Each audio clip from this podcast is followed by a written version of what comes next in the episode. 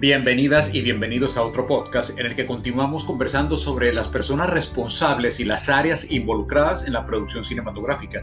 En un pasado encuentro estábamos hablando de lo que es la producción. Ahora hablemos sobre la postproducción. Y aunque este cargo que voy a mencionar ahora tiene las manos metidas en el proceso de producción, también se involucra con mucha gente que después estará en la post. Me refiero al diseñador de sonido, diseñador sonoro, que emana la propuesta de sonidos a conseguir natural o artificialmente, por ejemplo usando la técnica Foley, para lograr la atmósfera de la obra. Es el equivalente sonoro al director de fotografía. Por lo tanto, el sonido directo tiene un microfonista encargado de la captura de diálogos y sonidos de la obra mediante la utilización de micrófonos, boom, jirafa, caña, cables, conectores, plugs y consolas necesarias.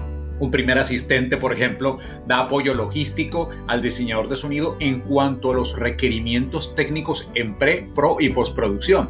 Un segundo asistente, apoyo logístico de ese sonidista en la captura del sonido directo durante el rodaje que es un artista de Foley o Foley Artist. Recrea artificialmente todo tipo de sonidos requeridos para la verosimilitud de la película, por simples o complejos, cotidianos o no que estos sean. Un compositor, musicalizador, construye la banda sonora, soundtrack original para la obra, valiéndose de verdaderos músicos o de recursos digitales que emulen dichos intérpretes. Su producto es conocido como soundtrack. Mezclador y postproductor sonoro apoyará la labor del editor o montajista en cuanto a las mezclas y ediciones de las diferentes capas de sonido, voces y soundtracks de la película.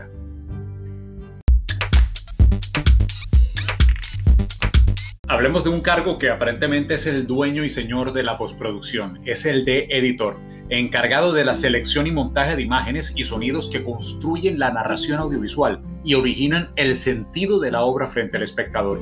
El director suele editar con este funcionario su versión ideal de la película, pero en algunos casos es el productor quien se encarga de construir desde el primer corte hasta el corte final de la película. Ello depende del país, estudio o casa productora. Un asistente de edición apoya logísticamente esta selección y montaje que propone y elabora el editor como contrapunto conceptual y veedor de la continuidad de las secuencias o planos. Un editor de efectos especiales o special effects, de ser necesario, se encarga solamente de aquellas secuencias que exigen trabajo por computador dedicado a efectos visuales que toman mucho tiempo para lograrse. Al final, su trabajo se empalma con el del editor en jefe o general. Un corrector de color o etalonador balancea, equilibra, satura o minimiza la colorimetría de la película según lo perseguido por la cinematografía o dirección de fotografía desde antes incluso del rodaje. Un supervisor de montaje, finalmente, en caso de trabajar con un estudio de filmación, designa a un controlador a distancia de ese montaje que supervisa e informa sobre los avances del mismo al encargado del proyecto específico en dicho estudio o casa productora. Ahora hablemos también de una cosa que la gente olvida que pasa, que tiene ocurrencia, que es importante para que la película pueda verse, y es que terminado el producto audiovisual, vienen diferentes procesos. Una etapa tiene que ser de prensa, ¿no? Y habría un jefe de prensa que promociona la película desde antes, durante y una vez culminada, preparando el lanzamiento o premier de la misma y para ello lidera un equipo de trabajo amplio o modesto según las exigencias o presupuestos de dicha película. Pero es que esa película termina en las manos de un distribuidor adquiere los derechos patrimoniales de la película en determinados mercados, formatos y soportes para rentarla a las salas exhibidoras y vender el home video o video casero. Ni qué decir hoy en día de descargas lícitas, desde luego, o su consulta en plataformas, habiendo una membresía o una, un alojamiento de dicho archivo en un catálogo personal tuyo. En este sentido, el distribuidor negocia con el productor, es decir, el propietario de los derechos patrimoniales del filme, ya lo dijimos, o también con el estudio o también con la casa productora a cargo de dicho filme.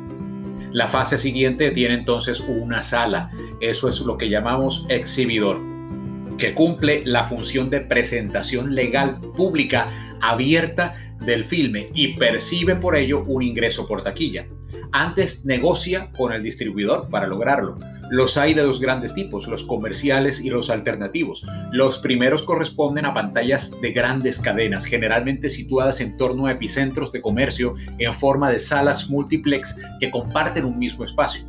Las segundas hacen parte de un circuito más módico de tipo alternativo, especializado en un cine independiente, preponderando lo artístico a la hora de plantear una curaduría y cultivar un público fiel, más crítico y conocedor de otras cinematografías mundiales, por fuera de la mainstream hollywoodense.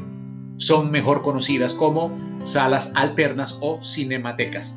Las casas de renta de video también tienen la facultad de intermediar en la exhibición cerrada y privada del home video de los hogares para los espectadores. Y obviamente tenemos que incluir, y esto es una actualización de un documento elaborado en una época en la que esto no era, digamos, tan real, las plataformas de tipo eh, video on demand, que obviamente tienen otro tipo de acercamiento y han planteado una variante, sobre todo en tiempos de pandemia, del público con sus eh, productos audiovisuales de interés.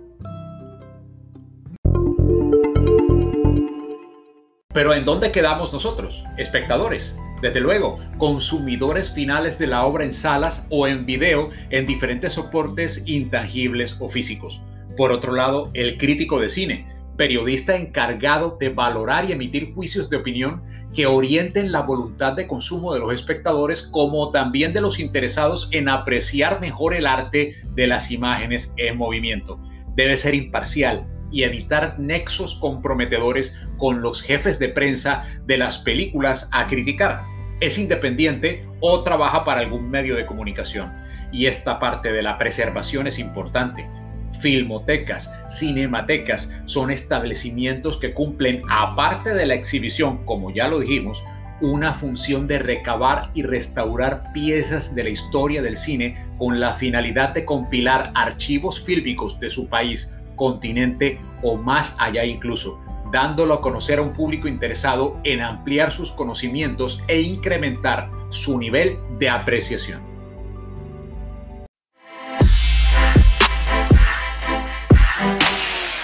Finalmente, huelga decir que producir cine, audiovisuales, televisión, demanda de formas de producción que varían según los países, presupuesto o equipos de trabajo, así como de variables de tiempo, circunstancias de capital, sistemas de producción empleados, todo finalmente supeditado a financiamiento, dirección y equipo técnico. Hemos visto varios de sus cargos y su relevancia y en un próximo podcast recapitulamos sencillamente fases como tal en cuanto a pasos básicos de los múltiples que sería incontable enumerar que hay que tener en cuenta para poder decir que entendemos la producción cinematográfica. Muchas gracias por su atención.